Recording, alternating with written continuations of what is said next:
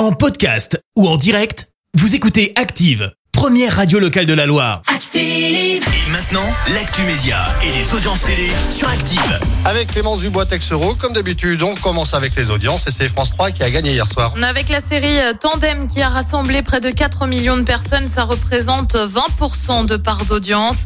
Euh, Derrière, on retrouve TF1 avec Colanta. France 2 complète le podium avec les grosses têtes. Une émission emblématique de France 2 déprogrammée Ah oui, les fans de karaoké sont déçus hein, en ce moment et pour cause. N'oubliez pas les paroles n'est plus diffusée sur France 2 pendant deux semaines.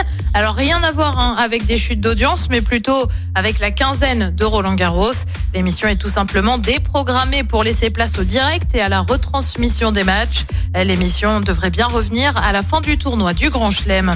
Euh, France 2 qui s'intéresse à Gaël Perdriau et pour cause hier à Saint-Etienne, une équipe d'envoyés spécial était présente lors du conseil municipal. L'émission réalise un sujet sur l'affaire du chantage à la vidéo intime à Saint-Etienne. Il devrait être diffusé le 29 juin prochain. Et puis un journaliste de France Info expulsé de la station. L'info est révélée par la lettre A en cause des journalistes qui, en plus de leur activité, réaliseraient des extras dans la communication. C'est ce qu'on appelle des ménages dans le jargon. Ainsi, l'un d'entre eux, Frédéric Benyada, aurait été licencié pour faute grave.